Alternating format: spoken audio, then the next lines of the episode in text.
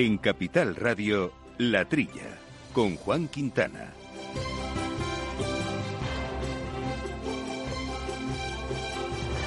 Muy buenos días, gente del campo, y buenos días a todos los amigos del campo y de sus gentes que nos acompañáis una semanita más en esta horita de agricultura, de ganadería, de alimentación, de asuntos agroambientales que tanto nos gustan a los que hacemos este programa, un programa que hacemos con Jorge Zumeta, mando los controles técnicos y compañeros de micrófono, soy Quintiliano Pérez Bonilla, que se incorporará a lo largo del programa, como es habitual, y ya desde el principio eh, Jesús Moreno aquí al aparato. Jesús, muy buenos días. Hola, buenos días a todos. Pues aquí estamos hoy sobre la mesa con temas interesantes que vamos a valorar, además de algunos asuntos de actualidad vinculados al olivar y al sector del vino y otras eh, cuestiones. También el, chocolate, porque hay que recordar que el pasado 13 de septiembre fue el Día Internacional del Chocolate, precisamente porque es cuando nació, no sé si sabías eh, Jesús, eh, Roald Dahl, que es el autor de, de, un libro muy conocido que luego se llevó al cine, que se llama Charlie y la fábrica de chocolate. Pues gracias a bueno, decidieron celebrar esta onomástica el día de su, de su, de su aniversario. Bueno, pues hablaremos de eso.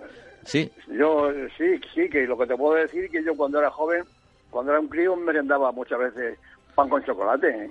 Y yo, yo también, también de decir que lo metía ahí, la, la mejor merienda de todas las que me daban era cuando me ponían chocolate con pan la verdad. O sea que ahí seguimos avanzando. Bueno, pues vamos a hablar también de lo que representa este sector para, para nuestra economía, pero vamos a, profundizar en un interesante estudio también que han planteado, que han desarrollado la Asociación Nacional de Industriales, Envasadores y Refinadores de Aceites eh, Comestibles de eh, eh, junto con Asoliva, que se llama precisamente, es un informe sobre los falsos mitos sobre el aceite de oliva virgen español. Recordaremos la diferencia entre el virgen, el virgen extra, cómo se define y cómo se decide cuál es un virgen extra frente a un virgen y qué, qué conlleva ese sistema y qué propuestas hace el propio sector. Y no solo eso, la semana pasada también dejamos un tema pendiente, no pudimos al final contactar con nuestro invitado, pero hoy sí iba a estar con nosotros, que era para hablar eh, y profundizar en el debate precisamente de lo que es el agricultor activo, el agricultor profesional, esta definición que a veces es complicada de entender, sujeta a indicadores y, en fin, que yo creo que nadie termina de posicionarse sobre si es la ideal o no, ni siquiera las propias organizaciones profesionales agrarias. Bueno, pues Eduardo Moyano es sociólogo e investigador del GESIC y nos acompañará en este programa. Pues con él y con Primitivo Fernández, director de ANIRAC para el tema de los aceites, completaremos nuestros compañeros de micrófono de hoy. Y así más, les recuerdo nuestro correo electrónico que es latrilla arroba capitalradio.es, latrilla arroba capitalradio.es. Amaneces antes que el sol y conviertes la vida en nueva vida. Y alimentas el futuro de los tuyos. Te proteges de enfermedades. No te rindes ante las adversidades. Y cada día empiezas de nuevo. Eres de una naturaleza especial. Por eso hay un seguro especial para ti. Agroseguro. Más que un seguro.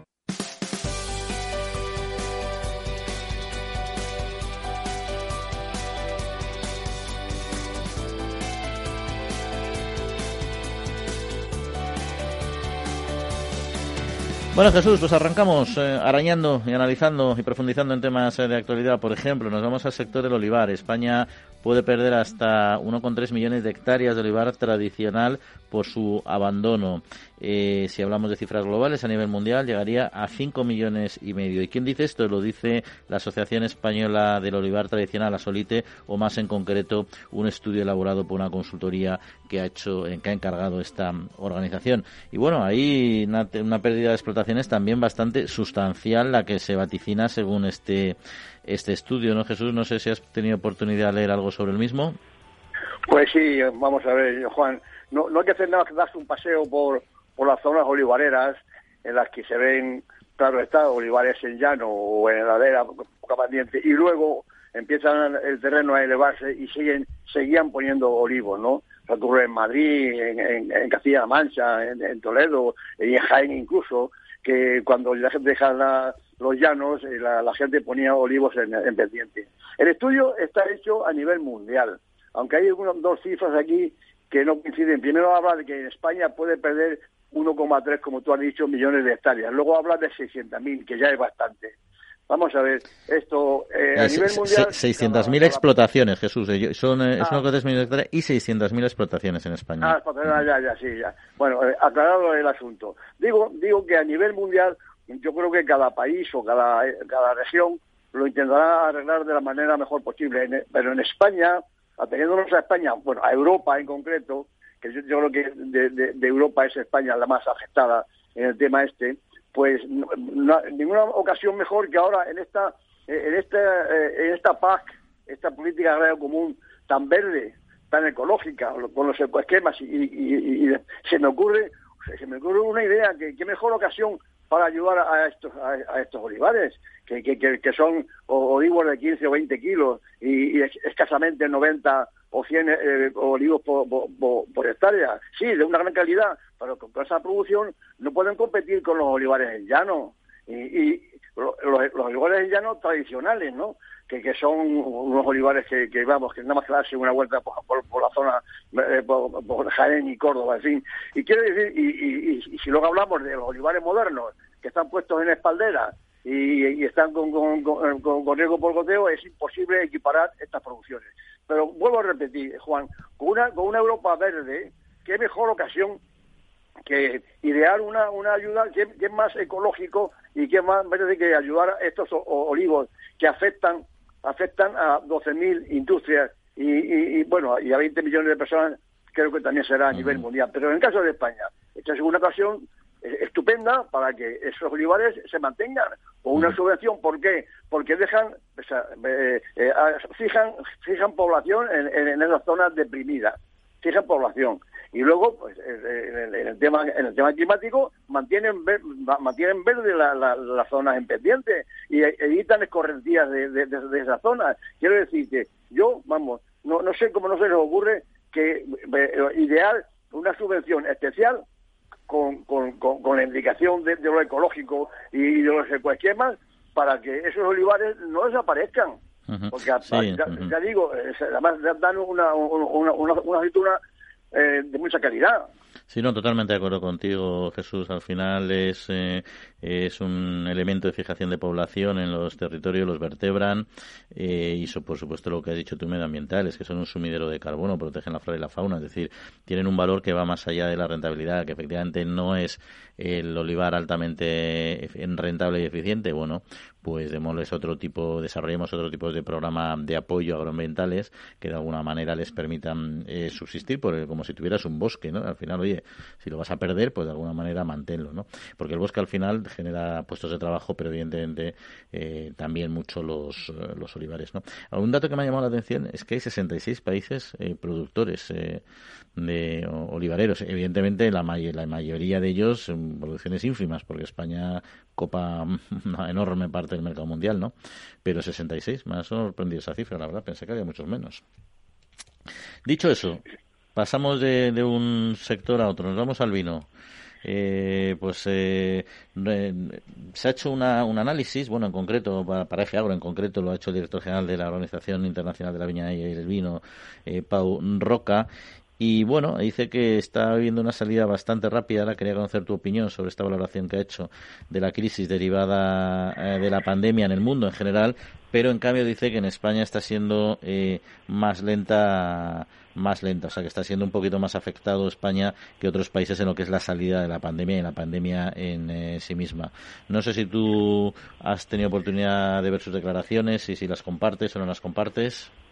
Pues claro que las comparto. Ya ha estado aquí ha estado aquí en España nuestro, nuestro paisano, bueno, no, nuestro compatriota, Pau Roca, que actualmente es el director general de la OIV, Oficina Internacional de la Viña. ¿Qué es este organismo? Este organismo, que lo forman 50 países del mundo entero, se, con, sede en París, pues tienen un análisis mundial de la producción y, del consumo, cómo no, con datos de todos los países. Efectivamente, bueno, Pau ha estado aquí hace unos, unos días con, el, con el ministro de Agricultura, pues, más bien planteando en que en el 2023 se va a celebrar en España el 44 Congreso de este organismo y su 21 Asamblea, de las cuales yo he, asistido a varias de ellas. Bueno, pues el, el 2023 eh, se va a celebrar en España. Eh, con este motivo, eh, Pau Roca, que tiene una información exhaustiva de lo que ocurre en los países, ya ha, dado, ha hecho un recordatorio al plan general de, consumo. Eh, efectivamente, España ha estado afectada, ya lo sabemos nosotros, y claro, y Pau nos no, lo ha ratificado, que por el turismo, el, canal Oreca, pues pues el, consumo se ha visto se ha, visto aminorado bastante ¿no? luego dice también Pau que tendrá datos de que por ejemplo en Italia es más habitual que en España en consumir vino en casa en las comidas bueno efectivamente aquí durante la pandemia el consumo en, casa ah, aumentó pero no no no eh, no se ha equiparado con, el con el con el exceso de vamos con la menor venta en, los bares y las cafeterías. Parece ser parece ser que se está un poco arreglando eh, el, asunto no bueno ya la pandemia parece que afortunadamente va va, va a decaer eh, en cuanto a exportaciones, también dice Pau que, que, hay movimiento de, de, vino, o sea, con lo cual por ahí también puede venir un poco la, la, mejora en, el sector. Luego también se ha referido a las medidas de, a las medidas de apoyo de la Unión Europea. Bueno, pues ya la boda en verde. Eh, ¿Qué es la boda en verde? Que, que, lo sepan nuestros oyentes. Es quitarle quitar hojas y yemas de la parte superior del viñedo. ¿Qué, con, esto que se consigue? Pues menor producción.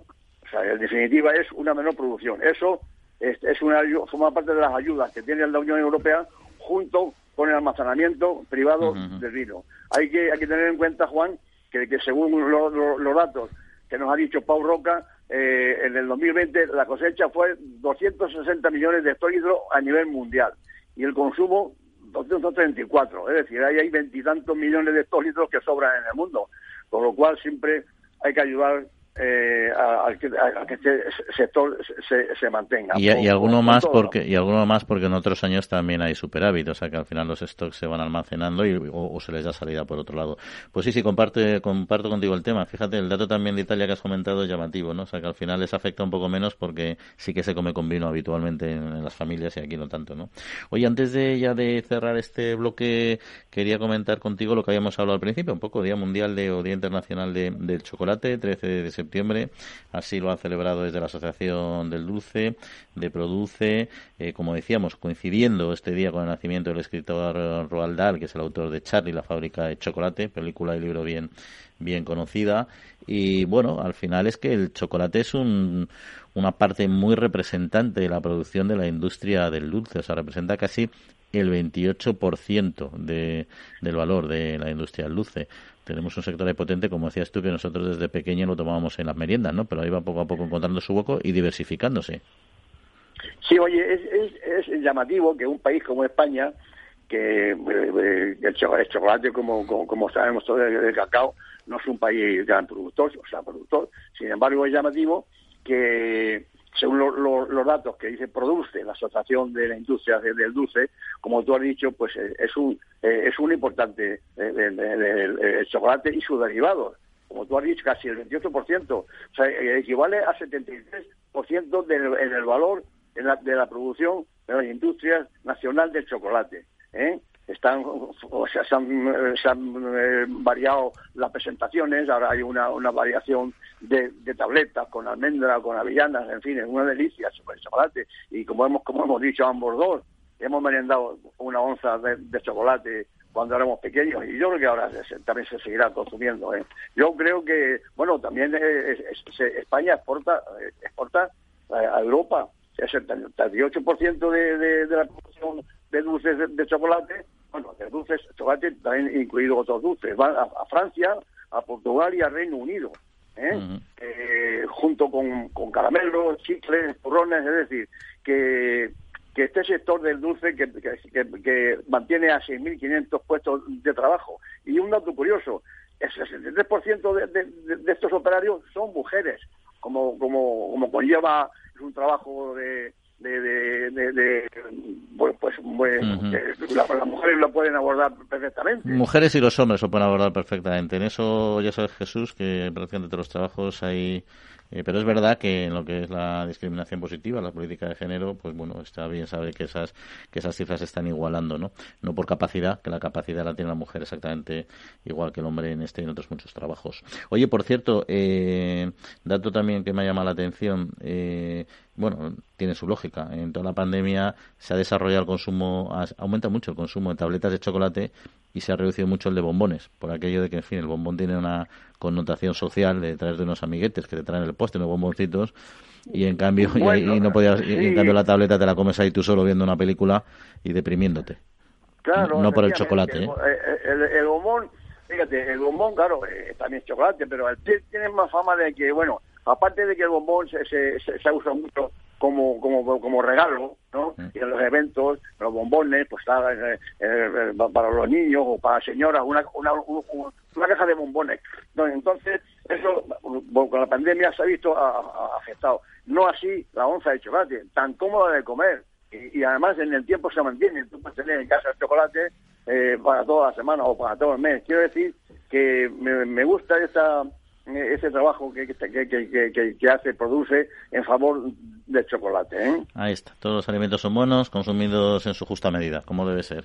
Bueno, Jesús, pues seguimos hablando ahora unos instantes, vamos a escuchar ahora a nuestro primer invitado porque tenemos el tema del aceite de oliva sobre la mesa y está muy interesante. Pues muy bien, Juan, Siempre habéis estado todo cada día, siendo los primeros en empezar, en innovar y en llegar hasta donde sea para abastecer al país. Ahora nos toca a nosotros ser los primeros en apoyaros con los más de 3.000 gestores de Agrobank, la red especialista de CaixaBank, trabajando en las soluciones financieras que necesitáis. Agrobank, contigo para seguir creciendo.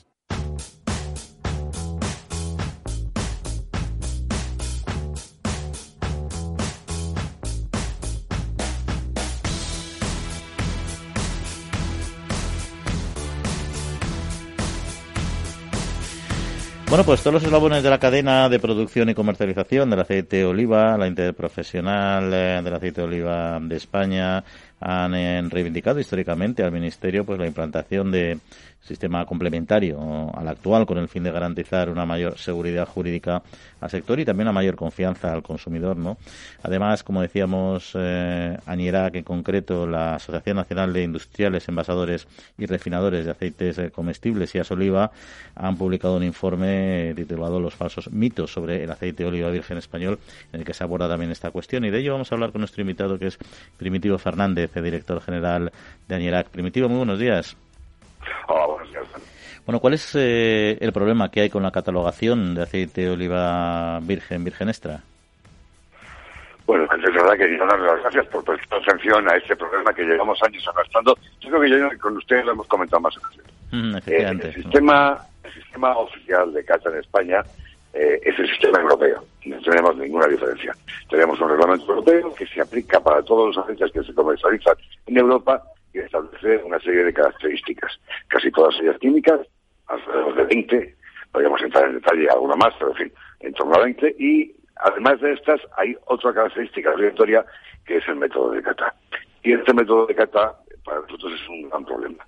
Eh, cuando hemos titulado este informe falsos mitos, lo hacemos porque eh, en muchas ocasiones derivada de la aplicación de este método de cata, de esta, esta cata que se hace a los aceites para su clasificación, eh, se producen infinidad de mm, eh, discusiones, puesto que los paneles no coinciden en la valoración.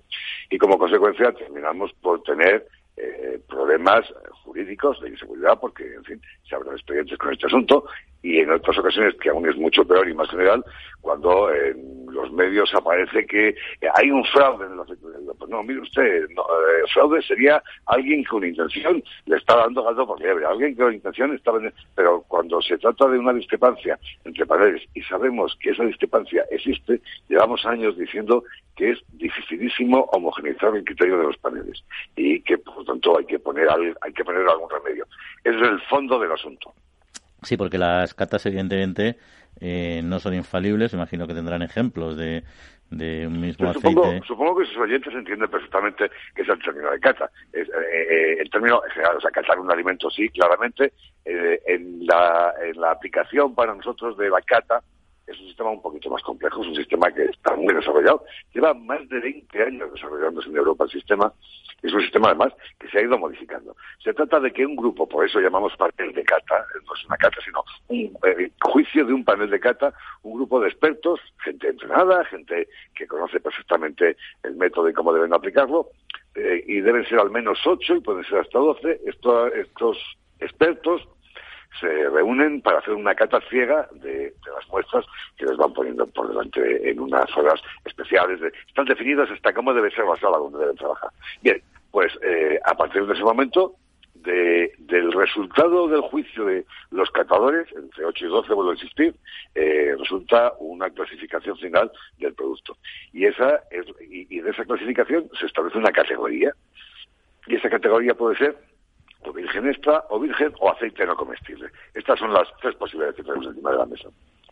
Bueno, pues eh, este sistema, eh, con esta definición somera que hago, tiene una parte notable subjetiva. Por mucho, y vuelvo a insistir, que es un método desarrollado, con mucho entrenamiento, que se ha ido mejorando. Es cierto que la presión del sector ha tenido eco en las administraciones, en Europa, que es quien ha ido corrigiendo el método, y en el COI, que es el, Consejo de Economía Internacional, que es un poco quien le da amparo a este método que después aplicamos en Europa, eh, se han ido modificando, se han ido perfeccionando, se hacen constantemente en otras laboratorias, y ahí está, Juan, casi lo que más nos preocupa, que aún a pesar de esas grandes mejoras que se están haciendo a lo largo de estos años, todavía seguimos teniendo una gran incertidumbre. Claro, y porque hay, primitivo, claro, el, tema yo creo que es fácil de entender por nuestros oyentes, ¿no? Al final, la diferencia entre un aceite de oliva virgen, que el proceso de producción es el mismo, y un virgen extra, el mismo proceso de producción, es que la imagen que tiene el virgen extra, lógicamente, de cara al consumidor, es, un, es, el, nivel top, ¿no?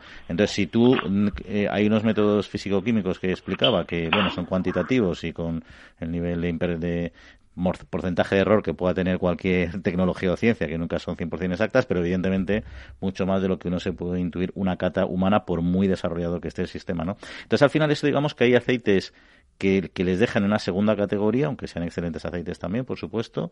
Y mi pregunta es, ¿el sistema de cata eh, realmente cuánto, o sea, no, no una cifra exacta, pero eh, deja fuera de la catálogo de, de, ser aceite de oliva virgen extra mucho aceite o, al final eh, se elimina más por los criterios físico-químicos?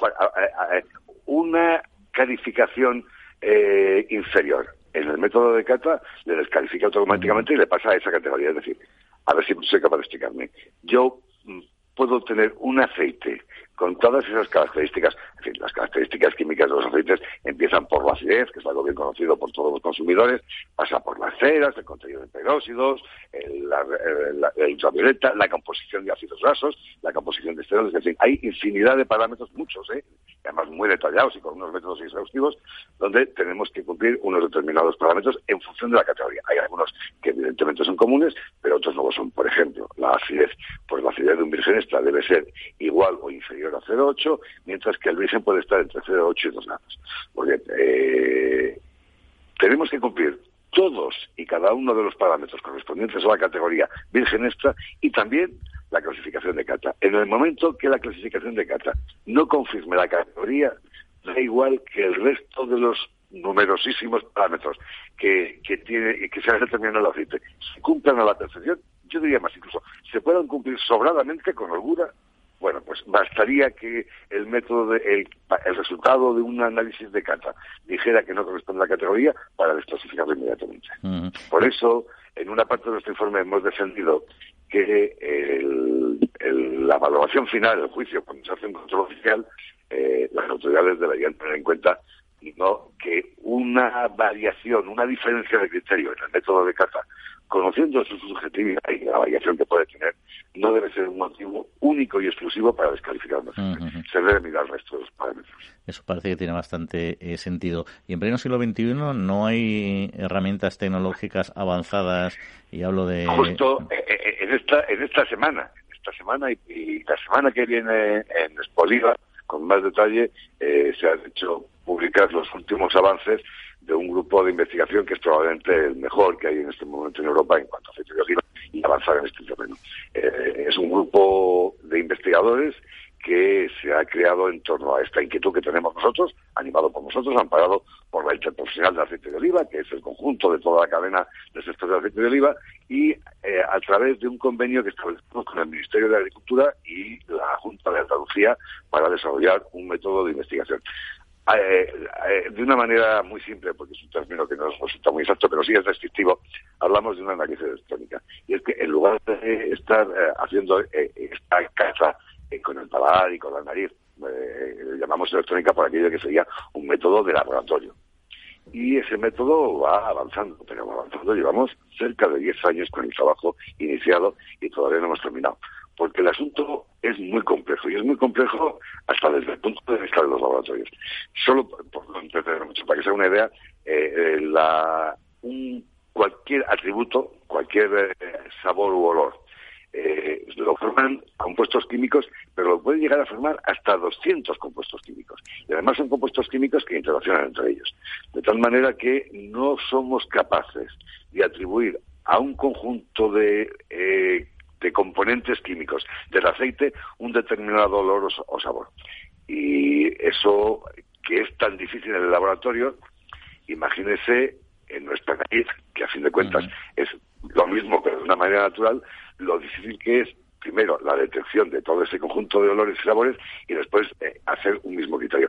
Por resumirlo mucho, usted y yo seguramente si nos estamos delante de un plato, a uno nos puede parecer sabroso y a otro soso, porque tenemos un paladar completamente distinto y eh, esa es la complejidad de una cata, por muy por muy desarrollado que esté el sistema y por mucho que se trabaje en panel con el objetivo de minimizar las desviaciones que pudiera tener un único panelista.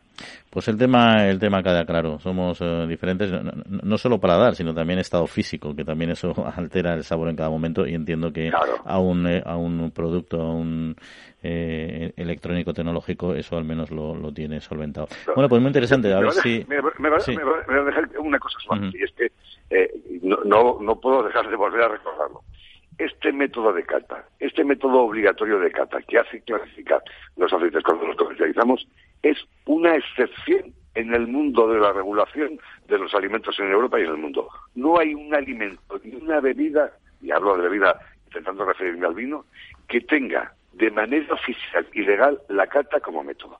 Los vinos, que es una cosa bien conocida, todo el mundo habla de cata, hay, hay muchos expertos, pero en ningún caso hay una cata obligatoria para clasificar el vino. Hmm. hay equipos de catadores extraordinarios, dan su juicio, su juicio es su orientación, usted lo seguirá, o sea, yo no lo siga, pero en absoluto es una obligación legal como en el caso de oliva. Es la única excepción. Es el único alimento en Europa y en el mundo que tiene este, eh, la carta como una cosa oficial y obligatoria. Eso llama la atención. No tenemos tiempo, pero un día me, me explicará por qué se llegó a implantar este sistema cuando ningún ningún otro producto lo tiene. Pero pues en algún momento fue necesario, fue una ayuda. Es que hay veces que cuando tienen una herida o una, rotura, la ayuda es necesaria para, para, restablecer el, el, movimiento. Pero una vez que ya tienes el hueso restaurado, la escayola a veces ya no sirve, sino que incluso puede llegar a ser un impedimento. Ese es un poco nuestro esquema. Pues muy bien explicado. Pues muchas gracias, eh, Permitido Fernández, director general de ANIRAC, por acercarnos a este problema y aclararnos muchas cuestiones de estos modelos y de los, nuestros aceites eh, de oliva. Un saludo y hasta otra ocasión. Ha sido un placer. Buenos días. Adiós. Bueno, Jesús, eh, no sé si estás ahí todavía. Sí, sí, sí Ah, vale, que te, había oído despedirte y digo, no me habrá dejado aquí solo, hombre. Si vamos a hablar de cata, que yo sé que a ti la cata te encanta, aunque más del vino que del aceite, pero ¿qué te parece lo que nos ha encontrado el primitivo? Bueno, mira, vamos a ver. Esto, eh, el tema es complejo. la diferencia, la diferencia entre los aceites eh, eh, antiguamente, antes de los métodos modernos de elaboración de aceite, cuando cuando eh, la, masa la masa la, masa partida por una por, un, por los molinos luego se prensaba. Estaba muy ligado al prensado. Primero a que la aceituna no estuviera mucho tiempo amontonada antes de elaborarse y luego al prensado por lo cual era muy fácil distinguir la finura de un aceite extra, que era el primero, del prensado del segundo. ¿Qué ha pasado? Ahora los, los, métodos, no ahora, hace años, los métodos de elaboración ya no consisten en el, en, el triturado de, de, aceituna y luego en el prensado, sino con un método, eh, el método este Piera Lisi, que, que, es de, origen italiano, en el que entra la aceituna, primero, cunde más elaborarla, con lo cual ya no hay aceituna amontonada en las almazaras. Y luego el sistema es mecánico y, continuo. la, separación del aceite de, los lujos se hace por, unas centrifugadoras eh, enormes que separan el aceite. Con lo cual, eh, el, aceite extra y, el, virgen extra y el extra están más próximos. Y claro, la cata sí, dice este señor, que es el único producto que, que tiene panel de cata. No deja de ser subjetivo. Tú la, has planteado muy bien lo del análisis, la analítica. Eh, debe de haber hoy día con los métodos de, cromatografía que, también se emplean en el vino, sacan los aromas y sacan. Eh, yo creo que por ahí eh, sería más, más fácil, aunque luego la cata sea un complemento, sería más fácil esto fijar las características que, tiene que tener un aceite para que sea virgen extra. Y tiene, que ser muy bien distinguida analíticamente de, de, las que tenga uno un virgen. Y ya no digamos un lampante, que sería más fácil de, decir. Con lo cual yo estoy entre, vamos, entre que no solamente la cata, porque la cata no deja de ser subjetiva, pues muy, pues muy entrenados que, que, sean los catadores. Eh, pues ahí están, intentando solucionar ese problema, como dices tú, no solo con la cata, sino también con temas analíticos más específicos. Oye Jesús, pues gracias. Eh, totalmente. que tenemos a Quinti ya también aquí al teléfono. Quinti, está ya con nosotros, ¿no? Muy buenos días, queridos amigos, queridos compañeros desde la costa del Rastrojo. Buenos días, Jesús. ¿Qué, lejos te encuentro en el Rastrojo de, de, Talavera de la Reina? señor, aquí estamos en un baluarte anti-COVID. Pues ahí estamos, bien, bien, bien, bien confinados, bien cuidados, bien reservados nuestros supercontertulios. Bueno, pues nada, nos quedamos con el relevo Quintillo. Jesús, a ti ya te dejamos que descanses. Un saludo, esta otra ocasión. Muy bien, Quinti, un abrazo. Juan, muy fuerte. Hasta la semana que viene. El Foro Interalimentario trabaja por conseguir los mejores productos con la máxima calidad a los mejores precios, velando por garantizar la seguridad de la cadena alimentaria sostenible desde su origen hasta que los productos llegan al consumidor. Para ello cuenta con el compromiso de las empresas que lo integran, que apuestan por la seguridad, la calidad, la investigación, la innovación y la justa retribución de todos los agentes de la cadena.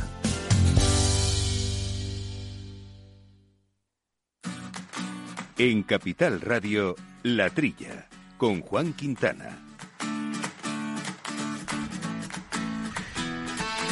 Pues seguimos viendo temas de actualidad y antes de entrar eh, con nuestro compañero Quintiliano Pérez Bonilla a ver algunos de ellos en profundidad, recordamos algunas noticias en formato breve, como que el pasado 9 de septiembre se celebró el Mundial de la Agricultura con el fin de valorar y reconocer públicamente el trabajo de quienes cultivan la tierra para producir alimentos.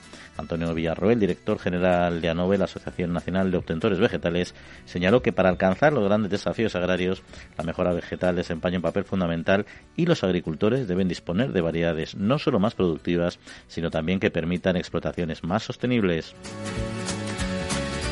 Y Provacuno, la interprofesional de la carne vacuno, recuerda la importante acción de limpieza que realiza la ganadería de vacuno en los montes al desbrozar o limpiar estas zonas. Es una de las vías de prevención de incendios para la limpieza de ciertas zonas de montes que no se siegan ya, ni a mano ni con maquinaria especializada. Y la ganadería bovina se convierte así en una gran medida eh, preventiva en la limpieza de pastos con las llamadas eh, vacas bombero, que suponen una solución para mantener los montes limpios y libres de material infamable y así evitar incendios y representantes de la Interprofesional de Porcino de Capablanca, Interporc, han mantenido un encuentro con el ministro de Agricultura en el que han entregado la monografía con las conclusiones del diálogo independiente en el que el sector ganadero y cárnico español ha realizado aportaciones para la próxima cumbre de los sistemas alimentarios de la ONU que se celebrará en unas semanas en Nueva York. También han señalado que el sector ganadero cárnico es esencial para proteger el medio rural, conservar la biodiversidad, generar empleo y facilitar servicios e infraestructuras vitales para frenar el despoblamiento.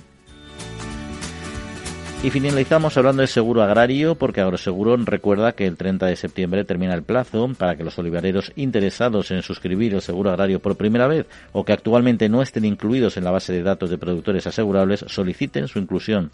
En concreto, este paso es necesario para aquellos productores de olivar que quieran acceder a los módulos 1 y 2 del seguro, lo que, lo que permiten contratar dos cosechas consecutivas y cuya suscripción se realiza durante el otoño.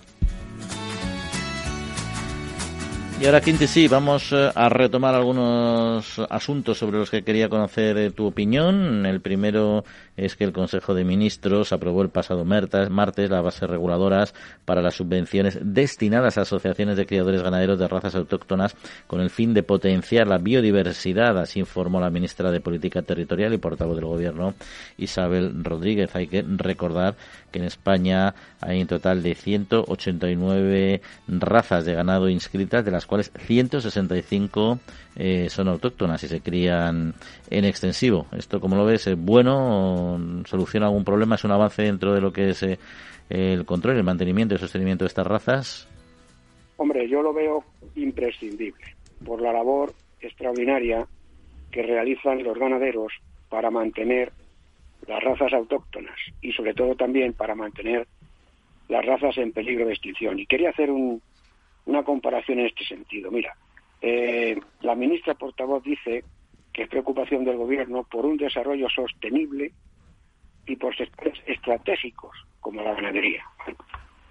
¿Qué es la biodiversidad? Que en este caso se pretende mantener. La biodiversidad es mantener el poder genético, la riqueza genética, el patrimonio genético de las distintas razas autóctonas que tenemos en España. Es como si quisiéramos mantener el patrimonio cultural. ¿eh? Imaginémonos que no queremos que se pierda ni una sola capilla románica o ni una sola iglesia gótica, ¿no? Pues algo parecido, ¿no? O las propias cuevas de Altamira. Nuestras razas autóctonas son en ganaderías similares al arte de las cuevas de, de Altamira, porque han costado muchos siglos mantenerla.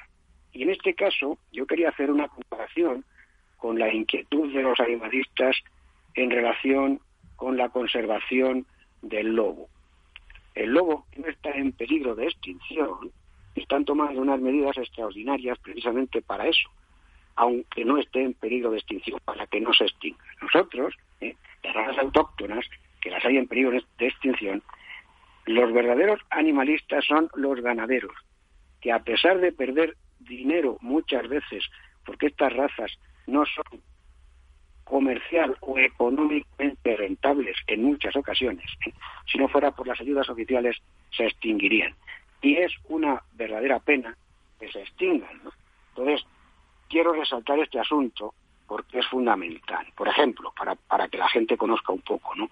Pues en el sector porcino habrá más de 10 o 15 razas autóctonas, desde la raza celta, el chato murciano, razas muy antiguas, ¿no? En el equino, pues yo que sé, el caballo de monte vasco, el raza gallega, el caballo español, el nacional, el caballo, el, el, el, burro de las encartelaciones, el, el, burro balear, el catalán, etcétera, ¿no? Hay un conjunto de razas, ¿eh? director, son clave, que hay que mantener.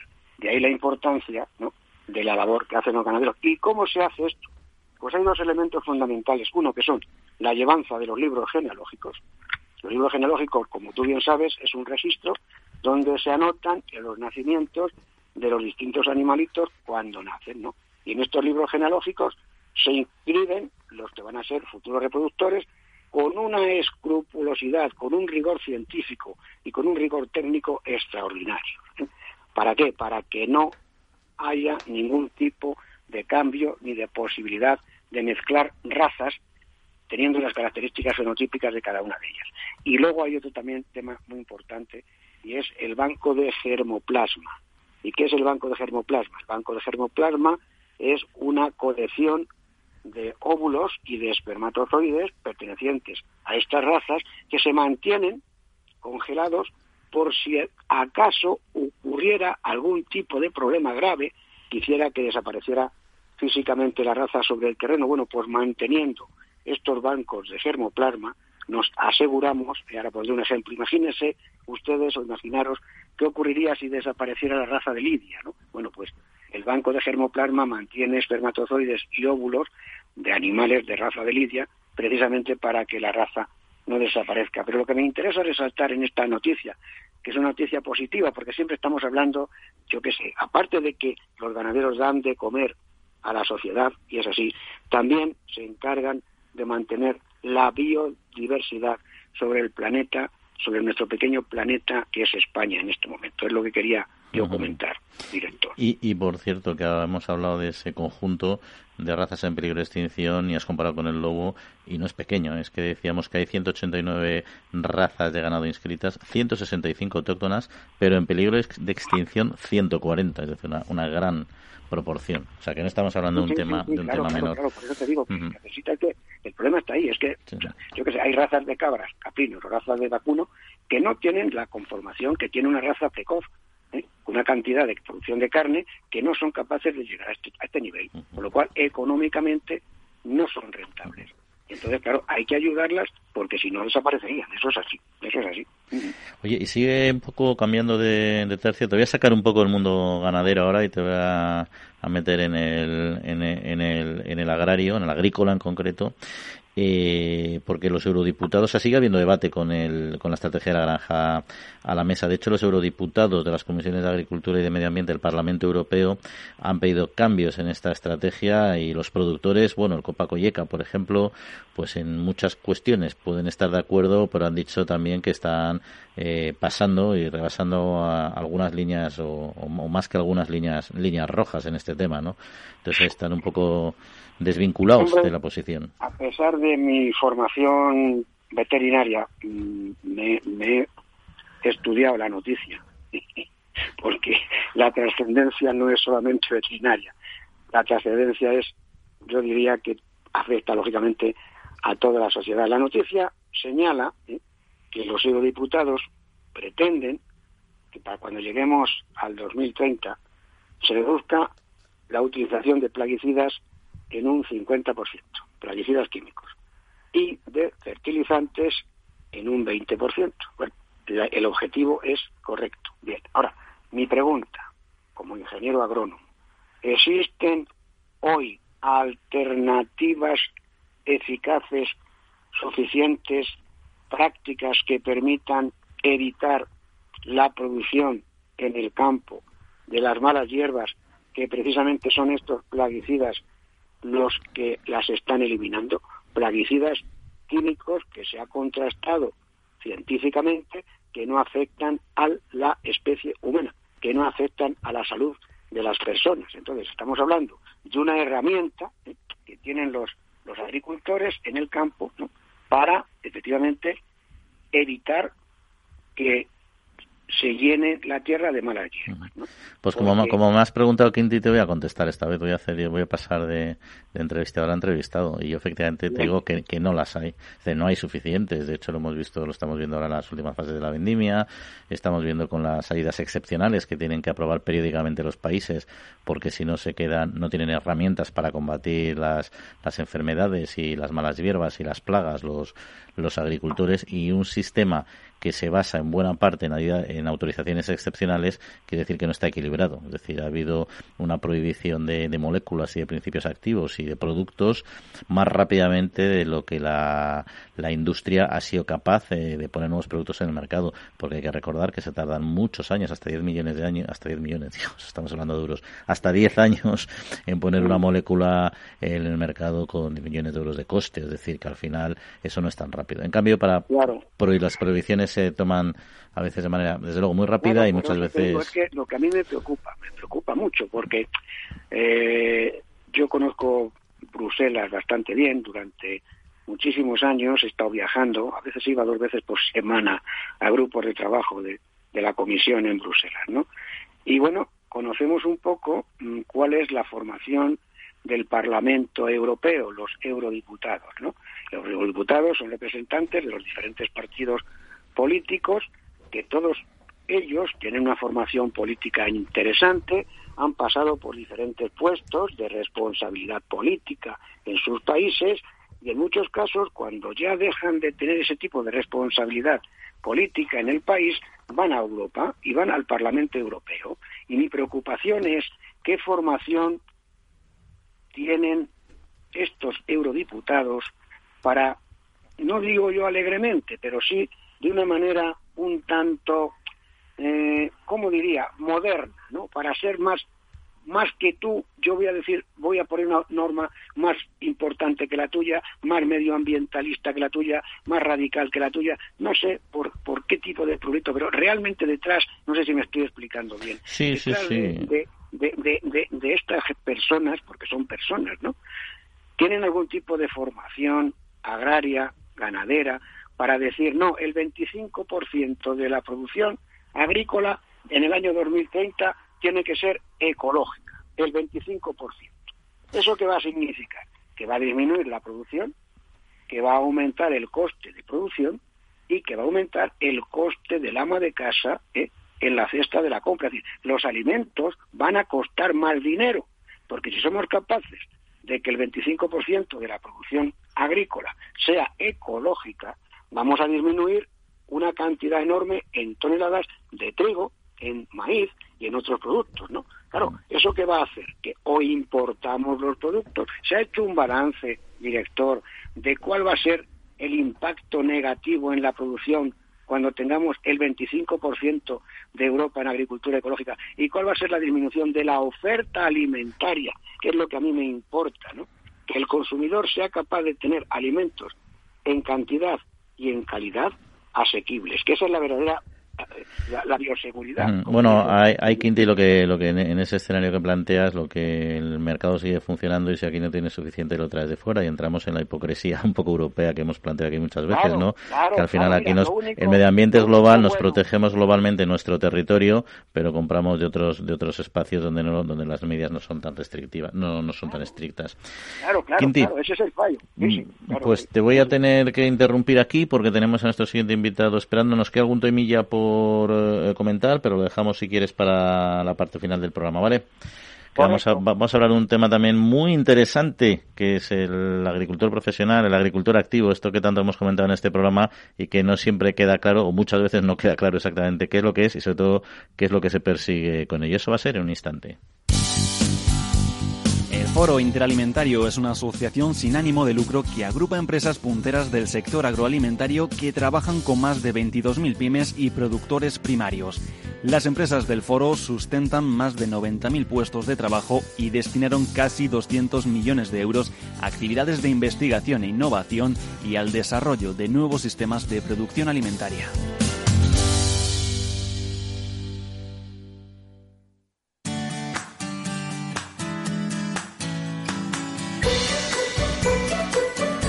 Pues entramos, entramos en harina con este tema, pero antes vamos a hacer un repaso breve de otras tres cuestiones eh, de actualidad. Por ejemplo, que Singenta ha reforzado su compromiso de alcanzar la mejora de la biodiversidad biológica de 3 millones de hectáreas de cultivo a nivel global para 2025, con el objetivo de revertir la pérdida de biodiversidad en los campos cultivados. Singenta ha puesto en marcha la operación polinizador, la cual forma parte de su programa internacional por una agricultura sostenible denominado The Good Growth Plan. Y el Encuentro Nacional de Operadores de Cereales analiza la situación de un mercado cerealista muy tensionado. En este congreso, organizado por la Asociación de Comercio de Cereales y Oleaginosas de España, ACOE, y que cuenta con la colaboración de las asociaciones más significativas del sector, se consiguió alcanzar el aforo completo fijado por el Gobierno, realizándose durante el evento un completo repaso a la actualidad y perspectivas de los mercados cerealistas nacionales e internacionales. Y otro encuentro porque la sostenibilidad ha sido protagonista de la segunda jornada del sexto Congreso Internacional de Frutos Rojos, que dio comienzo el pasado miércoles con la exposición de la Asociación Empresarial para la Protección de las Plantas de AEPLA sobre las buenas prácticas en el sector que abundan en una mayor sostenibilidad del cultivo y de su entorno. Bueno, pues el viejo debate sobre el agricultor profesional parecía ya superado con los profundos cambios ocurridos en el sector agrario en las últimas décadas. Eh, sin embargo, se ha reactivado con motivo de la controversia generada en torno a la definición de agricultor activo propuesta por el Ministerio de Agricultura, Pesca y Alimentación en la negociación del Plan Estratégico Nacional de la nueva PAC 2022 eh, este o mm, en fin así arranca un interesante artículo titulado el debate sobre el agricultor profesional y la nueva PAC que ha sido publicado en el diario rural.es y escrito por el doctor Eduardo Moyano que es ingeniero agrónomo sociólogo e investigador del CSIC en área de ciencias sociales y que hoy nos acompaña una vez más en este programa. Eduardo muy buenos días. Eduardo pues parece que hemos perdido a Eduardo. Vamos a intentar recuperar la conexión. Mientras tanto, Quintiliano, te tenemos a ti todavía aquí. ¿Me, oye? ¿Me oye, Juan? Ah, Eduardo, sí, sí, ya te escuchamos. Fenomenal. Teníamos un problemita de sonido. de estar de nuevo en tu programa, Juan. Genial. Pues mira, hablamos de este. Íbamos a hablar precisamente a raíz de este artículo que me he permitido leer, al menos en su primera parte, y hablar de este tema que es, que es complejo, ¿no? Porque hasta hace poco hablábamos de agricultor profesional, ahora hablamos de agricultor activo. Eh, eh ¿Cuál es la diferencia? Bueno, yo creo que hay dos cuestiones. Eh, primero, el debate sobre el agricultor profesional viene de, antiguo, incluso había ya la, ley del estatuto de la explotación familiar, hablaba de agricultor profesional, y ahora la definición de agricultor activo es a efectos solo y exclusivamente de beneficiarios de las ayudas de la política agrícola común. Entonces, se están mezclando ambos debates y me parece que es un error mezclarlo porque eh, una cosa es el agricultor profesional tal como se ha entendido eh, históricamente, que es ese agricultor que, eh, que dedicaba la mayor parte de su actividad a la agricultura, que es lo que le llamamos agricultor a título principal, y luego el tema del agricultor activo es el beneficiario de las ayudas directas de la PAC, que de acuerdo con la propuesta del Ministerio de Agricultura para el plan estratégico, pues fija esa definición de agricultor activo en que sea un agricultor que al menos reciba el 25% de sus ingresos totales procedentes de la actividad agraria generada en su explotación, o bien que esté dado de alta en el régimen especial agrario de la Seguridad Social como autónomo, o también que reciba más de 5.000 euros de ayuda directa de la PAC al año. Esa es la definición de agricultor activo. Y eso ha generado una controversia porque hay eh, sectores, grupos de opinión que entienden que con esa definición que hace el Ministerio de Agricultura no se está premiando al agricultor a título principal, al que le llaman agricultor profesional, este otro grupo de opinión, sino que se está premiando a un agricultor pluriactivo, a tiempo parcial, etcétera. Ese es el debate. Lo que pasa es que, Eduardo, y haciendo un poco de abogado del diablo de ese planteamiento, es decir, eh, hoy en día, con el avance de las tecnologías y como muchos sectores, tú puedes trabajar 100% en, en tu actividad o si la tecnología te permite eh, dedicarle menos tiempo y sabemos que el sector agrario está muy está muy evolucionado tecnológicamente pues puedes desarrollar otras actividades pero no dejas de ser un agricultor que puede ser un agricultor mucho más eficiente y con una productividad incluso mucho mayor que uno que sea de educación completa. ¿no? Entonces, no sé hasta qué punto estamos ahí primando necesariamente un sector agrario moderno y, desarrollado tecnológicamente.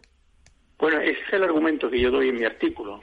En mi artículo digo que el debate sobre el agricultor profesional, entendido por su dedicación a la agricultura, y como es agricultor al título principal, está ya obsoleto.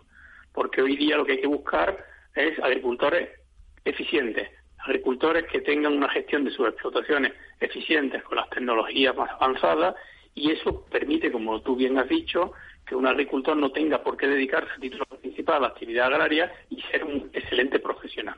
Yo creo que la propuesta que hace el Ministerio va en esa dirección y es lo que critican precisamente los grupos de opinión que, que entienden todavía como referente eh, ideológico y como referente normativo de este tipo de grupos el agricultor a título principal. Por eso va en la dirección de lo que tú estás comentando, el argumento de mi artículo. Y sobre, y sobre este complejo debate, ¿qué opinan las organizaciones profesionales agrarias? ¿Por qué posición se, se decantan?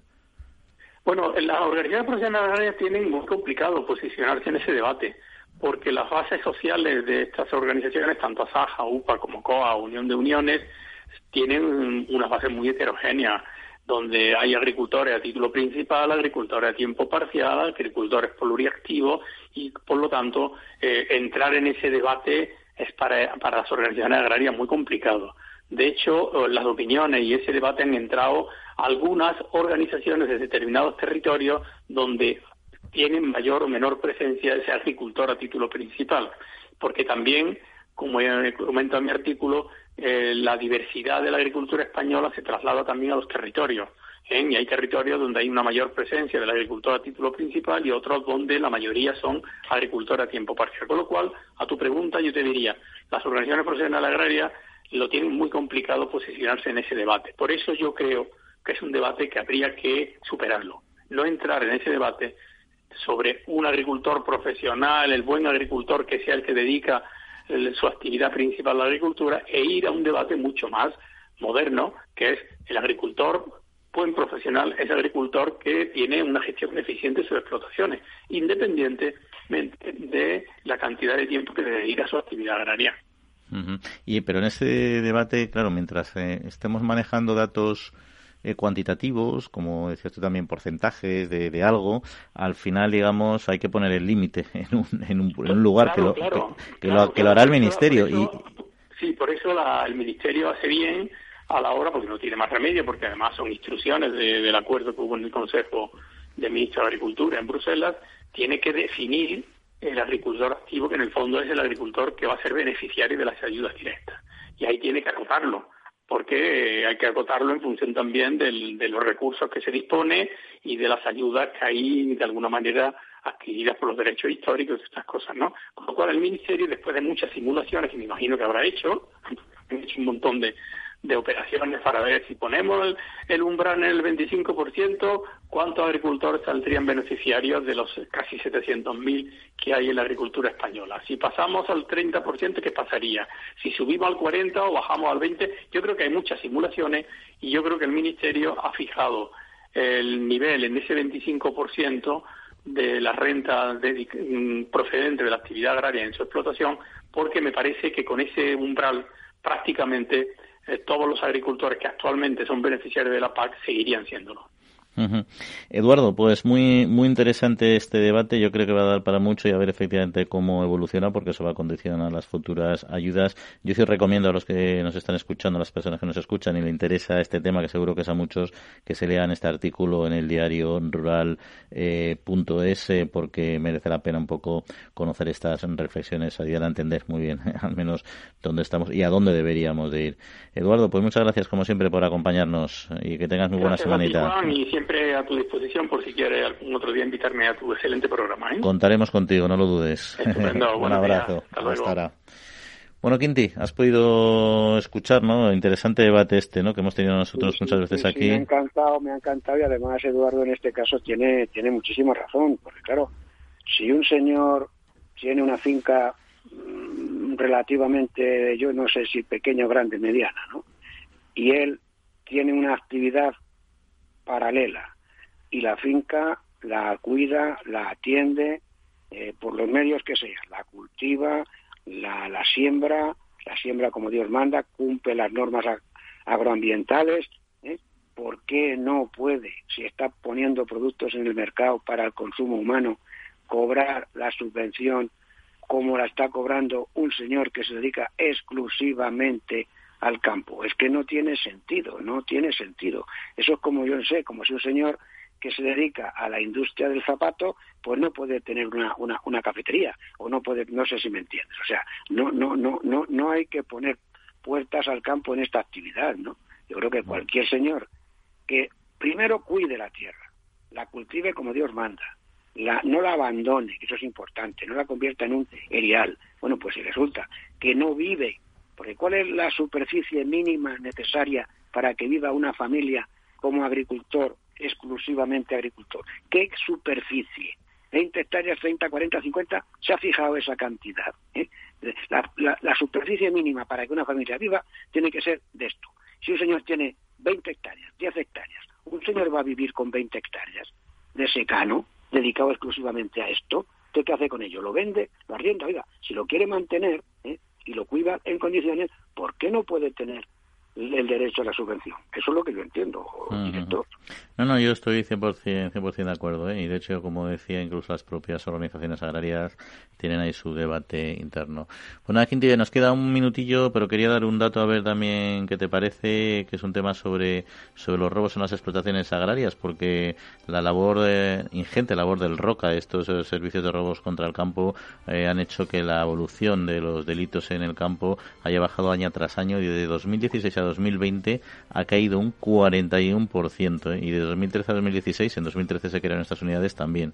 Es decir, va a haber robos y los va a haber siempre, pero es verdad que cada vez los cuerpos de seguridad del Estado están siendo mucho más eficientes a la hora de, paliar este gran problema. Totalmente de acuerdo, ahí se están portando la Guardia Civil muy bien en ese sentido y yo creo que es un éxito que hay que felicitar desde desde estos micrófonos. Sí, sí, señor. Sí. Ha habido una singularidad y es que este semestre de 2021 ha subido un 5%, pero claro, no hay que olvidar que el año pasado estuvimos en pandemia y también los, los ladrones estaban confinados y si les veían por las carreteras y por las noches con sus coches se la jugaban. Es decir, que es normal que haya subido un poquito ese 5% ahora porque el año pasado, en 2020, evidentemente bajaron mucho estas tendencias. Bueno, Quinti, pues nada, como siempre, encantado de tener los micrófonos y la semana que viene más y mejor, ¿no? Un abrazo muy fuerte a todos. Hasta la semana que viene, director. Sí. Pues un abrazo. Agradecemos también a Jorge Zumeta, al mando de los controles técnicos. Y nosotros nos vamos despidiendo. Les recordamos, eso sí, nuestro correo electrónico en el que nos puede mandar cualquier comentario, información, pregunta de su interés, la trilla arroba capitalradio.es. Y por nosotros, pues nada más. Simplemente agradecerles estar con nosotros y decirles que en siete días volvemos a encontrarnos. Un saludo y que descansen.